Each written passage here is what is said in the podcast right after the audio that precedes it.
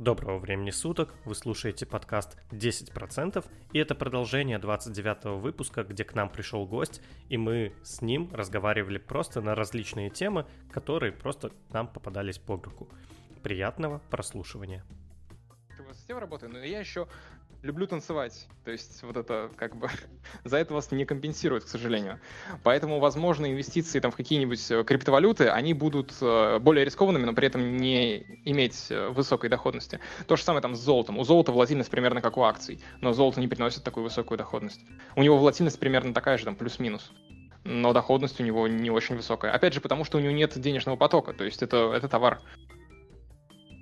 том смысле, что вы просто его покупаете, он лежит и лежит. Ну, лежит он, ну, он не генерирует никакую прибыль. Ну, как и криптовалюта примерно, да, большая часть, по крайней мере. То есть я могу там представить, что какой-нибудь майнинг приносит прибыль, там еще что-то. Опять же, потому что если я человек, который э, разрабатывает какое-нибудь устройство для майнинга, э, то я могу продавать его... То есть вот я, допустим, создал устройство для майнинга. А нафига мне его продавать, если я могу заработать на майнинге? Ну, я могу его продать со скидкой, чтобы не рисковать и не заниматься всей этой ерундой. Значит, майнер получит эту скидку за риск. Ну, то есть он, для него это будет премией. Но если это просто... Как это называется? Если это просто криптовалюта, которая лежит, я понимаю, что за криптовалютой будет будущее. Извините меня, там этот э, биткоин, у него капитализация уже как половина капитализации всего серебра в мире, если я не ошибаюсь. Mm-hmm. Или четверть, что-то ну, такое. Ну, то есть они сравнимы. Ну, то есть, понятное дело, это половина серебра, это огромная капитализация. Я понимаю, что это как сказать, что э, у серебра большое будущее. Типа его будут использовать. Ну, естественно, будут. Я, я, я догадываюсь, что будут. Иначе оно стоило бы копейки какие-нибудь. Наверное, это ценный металл, наверное, в нем что-то есть. Ну, есть и есть. Мне эта информация ничего особо не дает. То есть, если бы криптовалюты генерировали бы какую-то прибыль, чего они, естественно, не делают, просто потому что это криптовалюты, там смысл именно в названии, то ожидаемая доходность Нет, не должна быть никакой. Примерно. Мы тут не делаем ли ошибку? Вот смотри, ты говоришь, что криптовалюта, да, это просто, ну, грубо говоря, средство платежа, и что сама по себе она ценности не представляет. Но Нет, я не говорю, выполняет... что она не представляет ценности. То есть э, э, доллар представляет ценность? Ну, очевидно, представляет. Ну, почему тогда криптовалюта не должна? Ну, но это не значит, что доллар буквально генерирует какой-то доход. Он просто стоит 1 доллар, и все.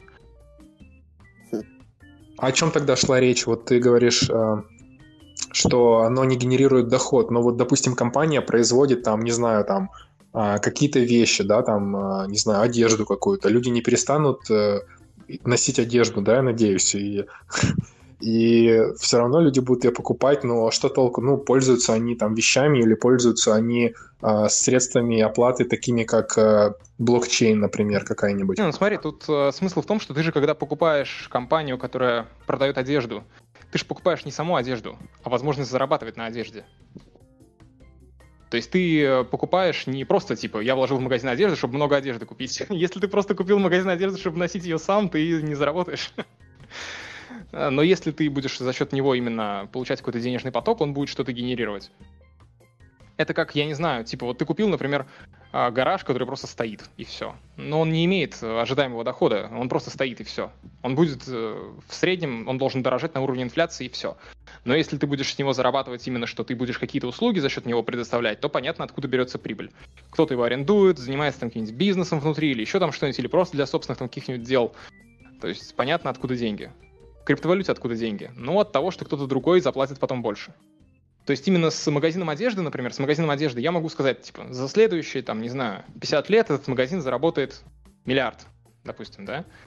А, и вы тогда скажете, вот я готов заплатить за него, ну не миллиард, очевидно, вы не купите его за миллиард, потому что вам нужна скидка, иначе нафига, вы просто будете деньги отбивать и все. Я предполагаю, что через 50 лет он закрывается, ну это просто гипотетический пример, да? Э, вы потребуете скидку. Ну, понятно, окей, я ее сделаю. Но с точки зрения криптовалюты она просто лежит и не генерирует ничего, у нее нет ну, будущего именно денежного такого потока.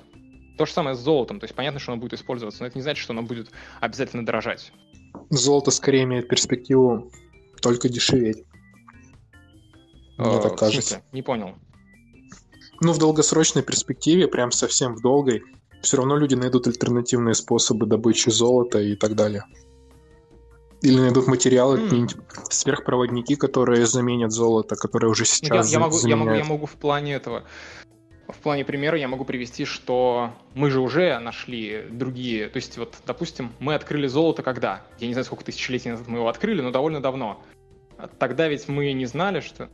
После каменного века что-то мы где-то... Черт знает когда, короче, это... очень давно. Ну. Я даже нет, не буду пытаться угадать. Mm. Очень давно. И с тех пор мы нашли очень много месторождений. Но оно не подорожало. Мы знаем примерно, сколько стоило золото там 2000 лет назад, примерно. И оно не подорожало с тех пор. Но оно и не упало. То есть это не типа мы открыли кучу новых месторождений, и вот оно там грохнулось, потому что у нас его теперь Инфляция много. золота. Хотя, кстати, не, смотрите, вот был металл, а, ну вот, кстати, алюминий. В свое время он стоил дороже, чем золото. И до того, как пришли большевики, кстати, вот в Российской империи, а ложки, типа, и вилки алюминиевые подавались, типа, самым привилегированным гостям. Золото подавалось только для таких вот, э, ну, бомжей, так сказать. А потом, когда вот открылась куча месторождений, типа, алюминия, когда он потерял такую свою ценность, так он еще, причем, проводимостью обладал меньше, чем золото. Его, естественно, цена защищена упала с тех пор. То есть, типа, как-то вот Странно, вот почему с золотом такое не произошло. Наверное, чисто из-за пропускной способности, мне кажется, а не декоративной. Но мне кажется, оно было представляло ценность, потому что оно было ограниченным. То есть, как биткоины, они по умолчанию ограничены, то они из за этот счет тоже имеют какую-то ценность. Если бы золото было доступно, то даже имея те, все те свойства, которые оно имеет там в плане э, проводимости и так далее, плавкости, там еще чего-то, оно бы все равно не было таким э, дорогим. То есть раньше ты не мог просто взять его из воздуха, да, и отдать кусочек золота и получить там какое-нибудь мясо или еще какие-нибудь там товары реальные, да, там лошадей или еще что-то. То есть э, понятно, что ты не мог его где-то взять, и поэтому это был как бы достоверный такой э, метод расчета. Но с другой стороны, мне вот странно, почему все-таки золото, оно не упало, несмотря на то, что нашли такое количество месторождений. Оно же стало более доступным. Говорят, что золото э, дорого не потому, что красиво, а красиво потому, что дорого. Да. А тут вот в чем, например, идея. То есть, допустим, вот я говорю, ну, э, у меня видео. Кто-нибудь смотрел мое видео на тему золота на моем канале или нет? А, да, да, да, да, по-моему, включал что-то такое, да. Ну то вот, есть... то есть там я тоже говорю о том, что золото на самом деле больше, чем то, что мы добыли, и то, что мы можем добыть есть там есть всякие uh-huh. там, есть астероид, на котором куча золота. Есть там мировой океан, в котором огромное количество золота растворено фактически. Бери, не хочу, вопрос только, как ты его будешь брать. Uh-huh. Ну вот, то есть мы как бы знаем, что оно там. А, допустим, мы знаем, что, скорее всего, однажды мы научимся его оттуда добывать. Ну, то есть, скорее всего. Каким-то образом. Типа, я не знаю, если мы сможем летать там на другие планеты, еще что-то, то я не вижу причин, по которым мы не сможем добывать в будущем золото на астероидах, да? Ну, то есть, можем Просто коммерческая целесообразность. Я думаю, что уже сейчас мы можем сделать очень многое, но мы этого просто не делаем. Зачем тебе добыть золото на доллар, если ты потратишь 10 долларов? Смотри, тогда вопрос, например, такой. Например, у меня есть такая технология, которая позволяет добывать золото на астероиде. Я могу его добывать за... Ну, у меня есть какие-то затраты на это, естественно. То есть я не могу бесплатно туда полететь и добывать его там. У меня есть какие-то затраты. А, когда золото стоит дороже, чем вот эта вот сумма затрат на его добычу, я его добываю. И тут я вижу, что из-за того, что я начал продавать много золота, курс золота упал. Я просто перестану добывать пока курс опять не вырастет. Это мне напоминает игру, в которую играют э, страны ОПЕК вот, э, с ограничением добычи нефти. Если они будут ее качать слишком много, они ее будут продавать слишком угу. дешево, поэтому они ее качают да, в той да, мере, да, чтобы да, да, держать да, ее да. на нужном уровне спроса и цены. А, про бриллианты алмазы вы знаете, нет? Про бриллианты алмазы и компанию Дюпон вообще. А, это погоди. хороший пример. Да, что? Это сейчас э, с искусственными алмазами никак не связана тема. По-моему, сейчас то, типа, как они пострадали от этого или нет. Смысл в чем? Был такой мужик, который, я не помню, кого звали, он открыл компанию Dupont, которая потом стала одной из крупнейших компаний мира. Что он сделал? Он купил месторождение алмазов в Африке, одно из крупнейших, и начал добывать их просто гигантскими темпами, просто огромнейшими. А, из-за чего он стал их вливать на рынок настолько в больших количествах, что все соседние месторождения, которые тогда добывали алмазы, тогда не было в России, например, вообще еще не знали о том, что у нас столько алмазов внутри, в земле. Э, только Африка была практически. И он вылил на рынок настолько большое количество алмазов, что все остальные начали видеть огромные убытки по своему бизнесу. И тогда он начал скупать все соседние месторождения. И когда он скупил большую их часть, то по миру 90% месторождений принадлежало ему. И он просто ограничил добычу алмазов. И стал продавать их за огромные деньги совершенно. При этом алмазы... Э, есть, короче, э, камни, которые еще более редкие, чем алмазы, но при этом они стоят гораздо дешевле. То есть цена алмазов изначально была завышена искусственно. То есть мужик просто скупил все месторождения и сказал, так, мы будем добывать в три раза меньше. И все. То есть цена алмазов, она в этом смысле э, регулируется просто монополией. Изначально, по крайней мере, так было. И компания Dupont, она до сих пор существует, она какое-то время была крупнейшей, одной из крупнейших на фондовом рынке. Просто из-за такой вот э, монополии. Я не знаю, тогда вообще были какие-то монопольные ограничения или нет, это было там несколько столетий назад. Но вот такая вот история была. Эта компания до сих пор существует. По-моему, может, она кем-то поглощена или еще там что-то. Ну, короче, идея вот такая, что они могут сговариваться, там еще что-то делать, и таким образом регулировать цены так, как им удобно фактически.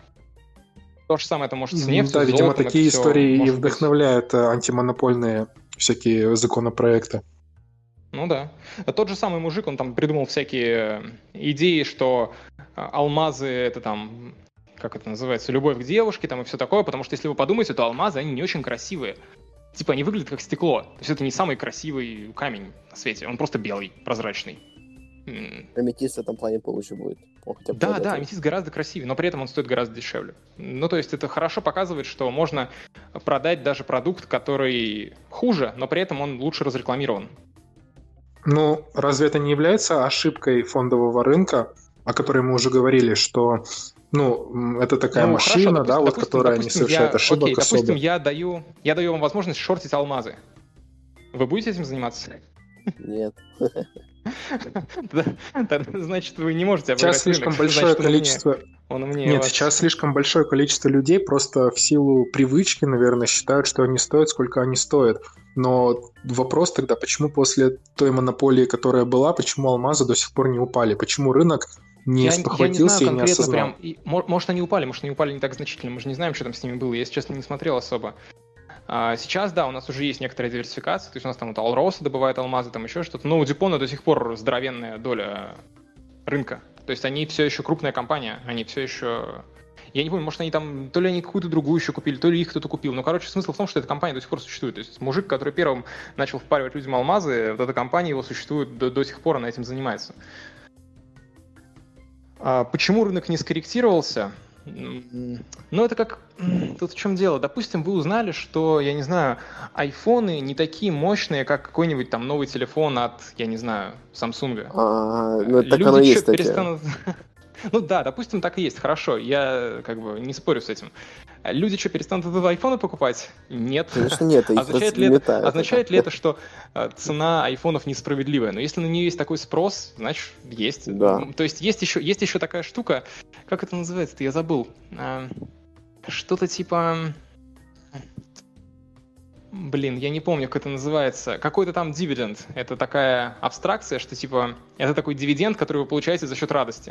То есть вот вы просто как бы Да. купили какую-то вещь, она радует глаз. И как бы вы получаете с нее что-то. То есть покупка какой-нибудь там красивой статуэтки, это не пустая трата денег. Вы будете получать дофамин за счет того, что вы на нее смотрите и радуетесь. То есть, может быть, эти бриллианты доставляют реально такую радость, или там айфоны доставляют такую радость, что они реально должны стоить столько, сколько они стоят, иначе люди бы их просто не покупали. Значит, они действительно приносят какую-то радость каким-то людям. Значит, они должны стоить столько, сколько они стоят. Это больше похоже не на дивиденд, а на налог, что ты как бы должен заплатить дополнительно, чтобы приобрести что-то больше. Тут там, речь не про денежный радость. дивиденд, а именно про дивиденд радости. То есть ты в, в качестве дивидендов получаешь дофамин просто от своего мозга и все. А так, да, конечно, ты, ты платишь за что-то изначально и получаешь такую как бы радость. И все в итоге. Вот, и это, и в этом плане я понимаю. У меня основная цель, вот, кстати, благодаря твоим роликам занялся финансовым планированием. Я до этого просто записывал свои траты, доходы, ну, не приводил никакого анализа. А вот посмотрел твое видео как раз-таки и как-то вот пришел к этой мысли, не помню, как, с каким именно роликом, но сейчас стал анализировать, составлять сметы расходов и вот наращивать вот эту дельту между расходами и доходами и понимаю, что некоторые вещи все-таки на самом деле вот имеют какую-то ценность то есть для меня там условно. И, и я уже стараюсь оценить его так вот. То есть, как ты говорил, пример с этими билетами в- э, в это, на концерт. Вот, вот примерно такое же ощущение. Я вот пытаюсь оценить, а сколько он мне радости принесет. То есть, и- или сделает он меня лучше, или вот как. Да, да, на самом деле все в этом смысле познается в таких сравнениях, то есть это реально, то есть если вы знаете, что поход в кинотеатр стоит там, не знаю, 500 рублей, и подписка на Netflix на два месяца тоже стоит 500 рублей, то, может быть, просмотр дома с Netflix в течение двух месяцев лучше, чем поход в кинотеатр, ну, всякая такая фигня. Но вот тут самое главное здраво оценить еще рыночные предложения, потому что а, я вот, э, получается, недавно шел покупать пальто, мне очень хотелось такое вот элегантное, красивое, и я вот поставил себе цель, ну, то есть как 2000 рублей. С точки зрения рационального мышления я не должен был переплачивать больше вот этой планки. Но опять-таки я эту цель поставил только лишь потому, что у меня друг взял хорошее пальто по этой э, цене. Оказывается, там был просто хороший дисконт. И вот я переплатил, получается, два с половиной раза больше. Такой, типа, бля. Придется тогда вырезать другие траты дохода. Но вот думаю, вот тут не сработал вариант Антона.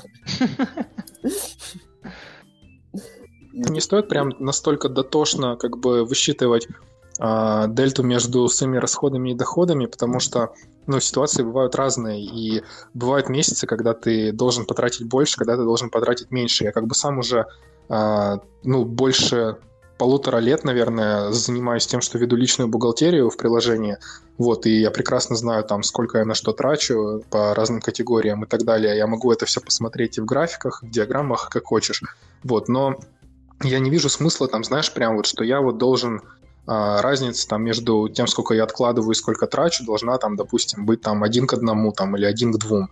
Ну, к примеру, если у тебя месяц, когда ты э, вполне себя комфортно чувствуешь, тебе там не нужно, там, не знаю, идти там к врачу, там что-то делать, какое-то обследование, не нужно покупать себе там какую-нибудь одежду или там платить за что-то, какое-то путешествие у тебя было запланировано, когда у тебя просто обычный спокойный месяц, ты не должен пытаться там, допустим, ты потратишь 30%, а не 50%, ты будешь интуитивно думать, ага, у меня еще есть пространство 20%, чтобы там что-то потратить. Mm-hmm. Это нерационально. Mm-hmm. И в то же время, ну, наоборот, когда тебе нужно что-то покупать, ну, объективно нужно там, да, обновить что-то или там какие-то непредвиденные ситуации, там, которые ты должен просто закрыть деньгами, ты будешь просто ужиматься и отказывать себе в чем-то для того, чтобы уложиться в эти 50%, когда тебе нужно потратить просто 70 и забыть про это. То есть здесь нужно, мне кажется, тоже какой-то гибкий какой-то процент здесь подбирать уже чисто как ориентироваться на это, но не, а, не строго, скажем так, просто придерживаться какой-то наметки. Я помню, у Ричарда Таллера в книге был похожий аргумент на тему ведения бизнеса. Когда э, крупная компания строит бизнес, они выделяют ежегодный бюджет одному отделу, другому отделу, там, и третьему и так далее. И у каждого отдела свой бюджет. И в это время, если одной отрасли бизнеса требуется чуть больше денег, а у другой осталось, наоборот, чуть меньше денег, ну, то есть у одной, короче, положительная дельта, у другой отрицательная, то есть одним не хватает денег, а другим, э, у других, наоборот, они лишние. А, то зачастую происходит так, что они же ориентируются только на свой внутренний бюджет, они не могут в других отделах требовать деньги с них. И получается, что та, та доля компании, у которой положительная дельта, она может подумать, так, у нас лишние деньги остались, мы можем пустить на вот это, вот это, вот это, что не очень рационально, потому что это фигня какая-то. Но куда-то надо просто пустить на какие-нибудь не сверхполезные вещи, но вдруг как бы что-то хорошее. Это как в России, если у тебя не освоенный бюджет, то тебе еще штраф прилепят. Ты его возвращаешь и платишь штраф за то, что ты им не, им не воспользовался, и деньги были заморожены, тогда как где-то еще этим бюджетом могли воспользоваться. Ну вот, да-да-да, да, да, примерно об этом речь, да. И сложно строить такой вот... Если, если мы делим бюджет на конкретные такие категории, как люди часто делают, то есть э, у них есть там бюджет на то-то, бюджет на вот это, бюджет на вот это, и таким образом у нас тут там по кредитке долг, а тут вот деньги на квартиру отложены, поэтому их брать нельзя. Типа, ну это же бред. Я на самом деле абсолютно солидарен. Я буквально до последней буквы делаю все то же самое. Единственное, что я продолжаю вести вот э, это приложение, да, в своей личной бухгалтерии, но я не то чтобы туда часто заглядываю, там сижу, что-то анализирую, просто это уже вошло в привычку, а, и ну, допустим, просто если что-то надо, там, посмотреть, там, где ты там что-то потратил и так далее, может, где-то ты там чересчур что-то делаешь, ну, это помогает. А так, конечно, у меня нет каких-то спонтанных покупок. Я не могу сказать, что я там что-то покупаю лишнее. И если мне это надо просто, то я просто иду и смотрю хорошую вещь по хорошей цене. И неважно, как бы, ну, на понятно, самом деле. Да. Вот и все. Но большинству людей это неприменимо, скорее всего. Лучше все равно как-то ограничивать себя, пытаться еще что-то делать, потому что люди в основном берут в кредит. В России там что Заходит на плечи. 50% автомобилей, по-моему, около 50% автомобилей дороже миллиона рублей в России куплены в кредит. То есть, как бы, ну, кредит на машину это уже совсем как-то, я не знаю. Не очень, не очень. Кредит, кредит на пассив. Да, да, то есть одно дело, когда это какая-то там активная вещь, еще можно там как-то это обсудить, там еще что-то. Хотя вот тоже а, кто-то из вас, или это ведущий, да, говорил, что он отключил себе плечо, возможность плеча, да? Да, да. Ну, тоже как бы а, а, отношение к плечу, оно не совсем... То есть является ли плечо плохим? Окей, допустим, мы берем одного человека, который просто купил э, индекс на все акции мира, а другой сделал то же самое, но с плечом 1.05. И у него плечо, вот сейчас Interactive Brokers предлагает плечо под полтора процента годовых. Но он, скорее всего, заработает больше полутора процента годовых, то есть, скорее всего, это выгодная ставка. Вопрос в том, что он риски повысил, то есть у него волатильность будет выше и все такое, понятное дело. Но в целом это выгодная ставка, то есть, скорее всего, он реально будет в плюсе. То есть нельзя назвать плечо просто плохим при любых обстоятельствах. То есть, может быть, если человек просто сумасшедший в плане риска, то есть он может там рисковать сильнее, может быть, оно и имеет смысл для него, кто его знает. Я, опять же, я не говорю про плечо 3, э, например. Ну, это надо уже посидеть. Эта идея хорошая, да, нужно просто посидеть и посчитать, например. То есть, э, сколько ты отдашь за комиссии, да, там, за это все, за переносы плеча и все прочее плечо 1.5% годовых. Это все сборы Interactive Brokers. Я других не нашел, мне так про них не написали. Я записывал видео на тему там ипотеки, которую взял Князев. Он да, взял ее в рублях да, вот, под что-то 8 что ли, процентов годовых или что-то такое, хотя у Interactive Brokers он мог взять фактически деньги под ипотеку под, под полтора процента в долларах. И это, конечно, ну, гораздо выгоднее, чем 8% годовых в рублях. Да, то есть Князев, Князев, сам того не понимая, делает активную ставку на то, что рубль упадет, причем очень сильно. Потому что если рубль будет постепенно падать и там через 5 лет упадет э, там, на, ну, до 100 рублей за доллар, да, даже в, в такой ситуации Князев все еще будет в минусе по своему кредиту по сравнению с э, кредитом от Interactive Brokers. Вопрос в том, что сложно, сложно вывести деньги из долларов и вложить в рублевый актив, потому что тем самым ты как бы такой, как будто ты веришь в рубль. Э, этими же своими дивидендиками он был бы, это же плечо гасить бы и да, все. да, он просто мог бы просто ничего не делать, эти дивиденды просто капали бы, и все, по сути, они гасили бы плечо. Он мог бы просто сидеть э, ровно и ничего не делать, и, и плечо гасилось бы автоматически постепенно. А Interactive Brokers даст вывести вот эти маржинальные деньги этот процент? Именно вот на карту себе, условно? Ну, конечно, естественно. Ну, у вас как бы, получается, у тебя будут куплены а, акции с плечом, а то, на что ты их вывел, это как бы не важно. То есть, например, я захожу в личный кабинет Interactive Brokers, да, и у меня там доступное плечо 3 там, или типа того. И получается, что прямо сейчас я могу вывести две трети своего баланса. То есть у меня все в акциях, допустим, да? И я могу вывести две трети своего баланса на куда угодно. И оставшаяся треть там останется в качестве залога. Если акции упадут на треть, то я потеряю все, получается, кроме выведенных денег, соответственно, потому что брокер себе все заберет. Но это большое плечо, но у Князева много денег, у него там несколько десятков миллионов у него не будет ликвидации, только если рынок не упадет на 80%. Это не факт, что у него, кстати, деньги, если он никогда их не показывает. Он только в Excel, в Excel. Ой, я не думаю, что он врет, как бы людей с большими деньгами как бы довольно много, и на чем он там заработал, опять же, непонятно, он же не на фондовом рынке заработал. Мне вообще очень нравится, я тоже там мне недавно присылали, по-моему, телеграм-канал Invest Future рекламировал Оксана Мащенко, и там тоже текст типа ее портфель там превысил уже там 5 миллионов рублей, при том, что как бы эти 5 миллионов рублей заработаны с рекламы на YouTube-канале, из консультаций, а не с фондового рынка. То есть на фондовом рынке там сколько миллион заработал, а не 5. Слушай, Антон, вот э, мы с тобой говорили про траты, да, и вот про все-таки вообще в общей э, теме всех инвестиций, да, инвестиции, они предусматривают а, действия с отложенным результатом, что ты как бы вкладываешь сейчас, сейчас, может быть, где-то uh-huh. что-то себе не покупаешь и так далее. Ну, не то, что себе отказываешь, но понятно, что у тебя есть деньги, да, и ты как бы отказываешь себе в каких-то биологических законах, да, а ты их просто откладываешь и надеешься, что ты получишь потом. Это на самом деле противоестественно для человека и вообще для животных. Да, естественно, естественно. Вот, и смотри, вот, допустим, опять же, вот с таким вот э, достаточно ну, не то чтобы скромным, но таким вот нерасточительным подходом, в принципе, к тратам и всему прочему, а мне многие знакомые говорят, что я, грубо говоря, беру в долг а, у себя сегодняшнего, чтобы я завтрашний беру у себя в долг сегодняшнего, и что вот как бы я не успеваю жить там в удовольствии или еще что-то. Вот как а, не переходить какую-то грань, когда ты э, слишком все в жизни выстраиваешь на какую-то одну большую инвестицию, и, грубо говоря, не додаешь, возможно, себе в настоящем. А, мне сложно судить по другим людям, потому что а, я сужу по себе сразу же, потому что это такая вещь, типа, довольно субъективная. То есть тут у каждого по-своему. Кто-то хочет это покупать, кто-то не хочет это покупать. Не у всех одни и те же цели. А, когда я там инвестирую, и вместо того, чтобы тратить деньги сейчас, я ни в чем себе не отказываю. В принципе, все. Да нет, это понятно. Я же тоже как бы не сижу на картошке, понятно, но... Да, да. Я имею в виду... Кстати, картошки захотелось. Я сижу на картошке, все остальное в акции. Ну, там эти все шутки, там, как снимают бомжа, который там советует инвестировать в биткоины, там, ну, это...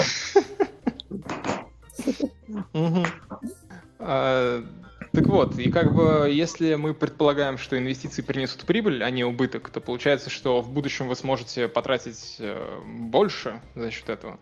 Поэтому как бы что лучше получить там одну BMW сейчас или две BMW через 10 лет? Ну, тупой пример, зачем вам две BMW, да? Ну, но смысл понятен все равно. То есть вы же больше получите, да в чем проблема, как бы. Человек там вкладывает э, в акции с ожиданием получить доход какой-то. Если он получит доход, то значит будущий он заработал на этом. И будущий он — это он. Это не какой-то другой человек. Вот это материализм пошел. И, и, вы, и, вы не, и вы не то, что, получается, занимаете у себя в настоящем, потому что вы же себе в настоящем не вернете. Какой-то плохой заемщик. Тут еще как бы дело в том, что люди в основном на пенсию откладывают или на какую-нибудь такую фигню, типа там жить не работать, вот это вот все. И, и без инвестиций это практически нереально. С инвестициями это почти нереально, если честно. А уж без инвестиций так вообще. Какую доходность показывали акции? Вы же в курсе, наверное. Они показывали не очень высок, высокую, высокий результат. Это во времена книжки э, «Разумный инвестор», тогда, когда облигации там приносили больше дохода, чем акции? Нет, дело не в этом. Я просто о том, что люди обычно смотрят на последние там 10 лет и говорят, о, на акциях там можно 15% зарабатывать там или что-нибудь типа этого. Ну, это было сверх, сверх крутое десятилетие. Вряд ли будущее будет таким же. Если мы посмотрим там на общую картину там за 121 год, у нас есть там хорошая статистика по разным странам, акции приносили 5.3% годовых после вычета инфляции. 5.3%. Это не какие-то прям, ну, после вычета инфляции, то есть. Это не какая-то прям сумасшедшая доходность, которая позволит, там, я не знаю, на Ламборгини кататься большинству людей. Но без такой доходности э, вообще мало что получится. То есть люди, которые, люди, люди, которые не, не инвестируют, как они собираются там, на пенсии жить вообще? Или они не собираются жить? Они не думают об этом просто. Скорее всего, они действительно не собираются жить на пенсии. Кстати, вот смотри, есть такой вопрос, э, который ты всячески избегаешь. Ну, ты в комментариях попытался дать какое-то истолкование, но я так вот и не понял его. Вот какой он такой сумбурный, как будто вот. И вот в списке вопросов ты его пропустил. А по поводу Berkshire Hathaway. ты говорил о том, что вот, типа, э, любой рост компании зависит от того, платит она дивиденды или нет. Типа, акция роста, типа, надежда на то, что она впоследствии будет платить дивиденды, получать реальную прибыль, соответственно, просить доход. Berkshire Hathaway сказала, что они никогда не будут платить. Почему они не стоят сейчас 0 долларов, 0 центов? Не, почему? Berkshire Hathaway не говорили, что они никогда не будут платить. Откуда Баффет сказал однажды, что он, типа, еди- единожды выплатил дивиденды и сказал, что, а, скорее всего, это он принял решение в ванной, что-то такое вот типа, и сказал, что нет, никогда. Говорит, если что, продавайте. Я, я, кстати, не знал, что он, я, кстати, не знал, что он когда-то платил дивиденды, я не в курсе. Ну, один раз там как-то выплатил, то есть вот так вот. Я вот об этом пост писал, как раз таки где-то у себя в телеграм-канале. Вот mm-hmm. про него, и поэтому помню это все дело. Вот, как ты думаешь, почему? А, тут проблема в чем? Если какая-то компания заявляет, что я вот никогда дивиденды выплачивать не буду, все буду только реинвестировать, и если мы на 100% уверены, что это реально так, что это вот гарантированно просто, то есть директор поменяется, ничего не изменится, точно не будет платить дивиденды, то фактически это подразумевает, что эта компания принесет нулевую прибыль и стопроцентный убыток. То есть это означает, что все, кто в нее вложится, в итоге просто потеряют деньги и все. Потому что любая компания однажды обанкротится, если она ничего за это время не выплатит, значит она все унесла с собой. Ну подожди, есть же еще возможность спекулятивных э, сделок, да, то есть это как с Теслой. Ну, Тесла тоже примерно, мне кажется, хороший пример, потому что никто не ждет, что она будет платить дивиденды в а, ближайшие а, там какие-то да, годы.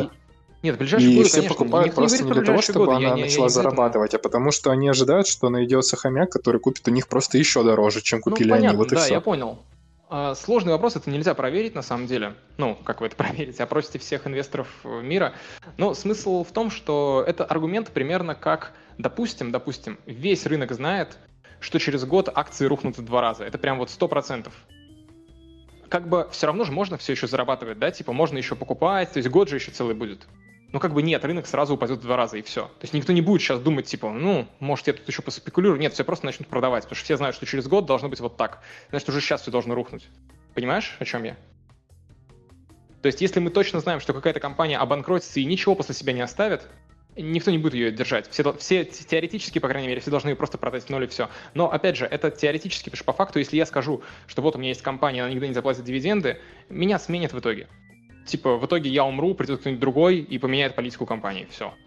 И она рано или поздно опять начнет платить дивиденды. Никто не думает, что реально какая-то компания буквально никогда принципиально не будет этого делать. То есть однажды она должна начать выплачивать их.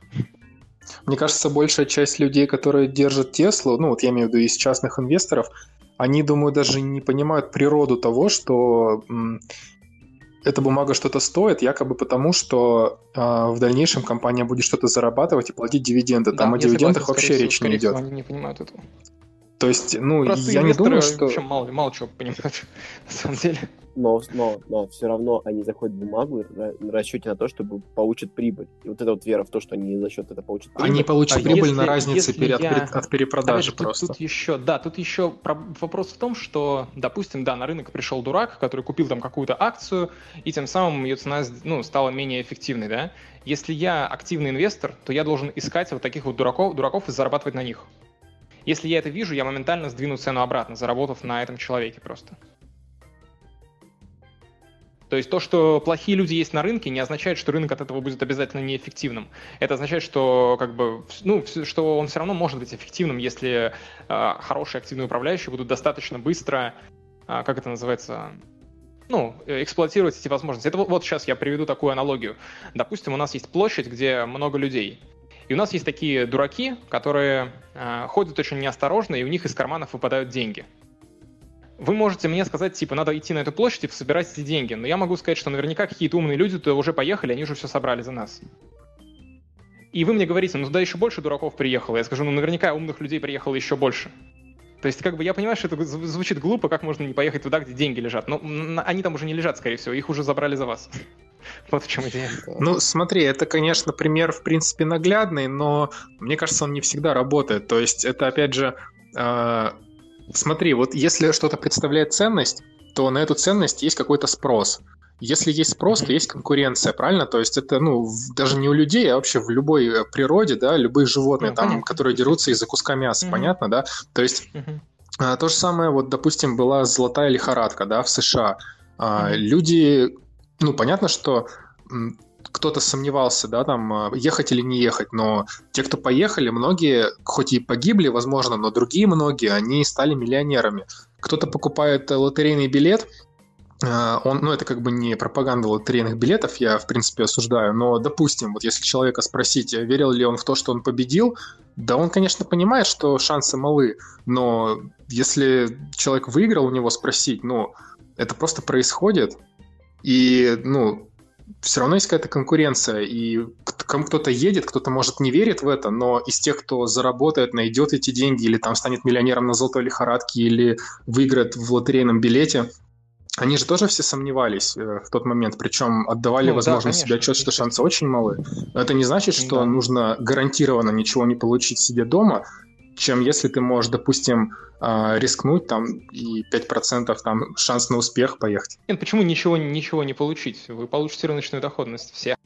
Не, я к тому просто, если сократить, да, то ну, иногда, наверное, нет смысла говорить, что сидеть дома лучше, чем ехать на эту площадь за деньгами, шанс получить которую там 2%, например. Я ну. говорю конкретно про фондовый рынок. То есть я не говорю конкретно про какие-то там рискованные работы там или еще что-то. Тут речь именно о фондовом рынке, там очень высокая конкуренция. Но этот вопрос сводится к другому вопросу, очень похожему на этот на самом деле, о том, стоит ли вам открывать, например, кофейню. Вот вы хотите открыть кофейню, в своем городе.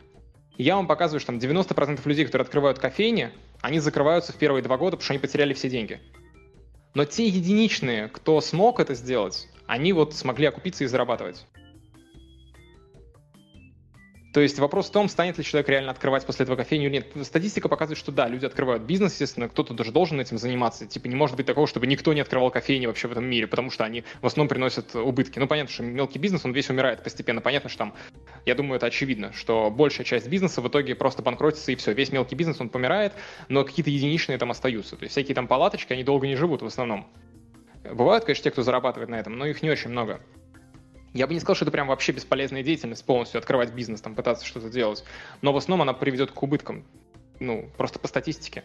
Поэтому если там пытаться обыграть рынок, там, опять же... Ну, соотношение риск-прибыль вам... просто неадекватное в сторону риска. Это как... Ну, да, естественно. А, естественно я вот с кем-то говорил, опять же, насчет Теслы, что а, ну, тебе кажется, что она перекуплена, она потом еще делает 100%, тебе кажется, что она супер перекуплена, она еще делает 100%, и это вот постоянное изнасилование, как бы такое, знаешь, а, э, твоего терпения, ну, не, не моего лично, потому что я знаю точно, что я не буду покупать Теслу, но вот э, многих людей, да, которые приходят на рынок. И это плохая идея, мне кажется, покупать Теслу, потому что, да, ты можешь а, заработать там 20%, но ты можешь потерять 80%, и это соотношение риск-прибыли, оно ну, неадекватное. Если брать короткие периоды времени, то там вообще что угодно может быть, на самом деле. Короткие я даже не рассматриваю. Вопрос, что сделает Тесла там за 10 лет, например, за 20. Так-то там а ты веришь в Теслу за 20 лет? В полет на Марс там, возможно, или все остальное, это связано ли это? То, что она должна показать прибыль за 20 лет, скорее всего, она должна показать прибыль за 20 лет. Что ж, на этом на сегодня все. Все ссылки вы, как всегда, найдете в описании и в нашем телеграм-канале. Не забывайте подписываться на нас на платформах для подкастинга, где вы их слушаете, и также оставлять отзывы. Это действительно помогает нам улучшить наш подкаст и понять, в какую сторону двигаться. Всем спасибо, до скорых встреч, пока-пока.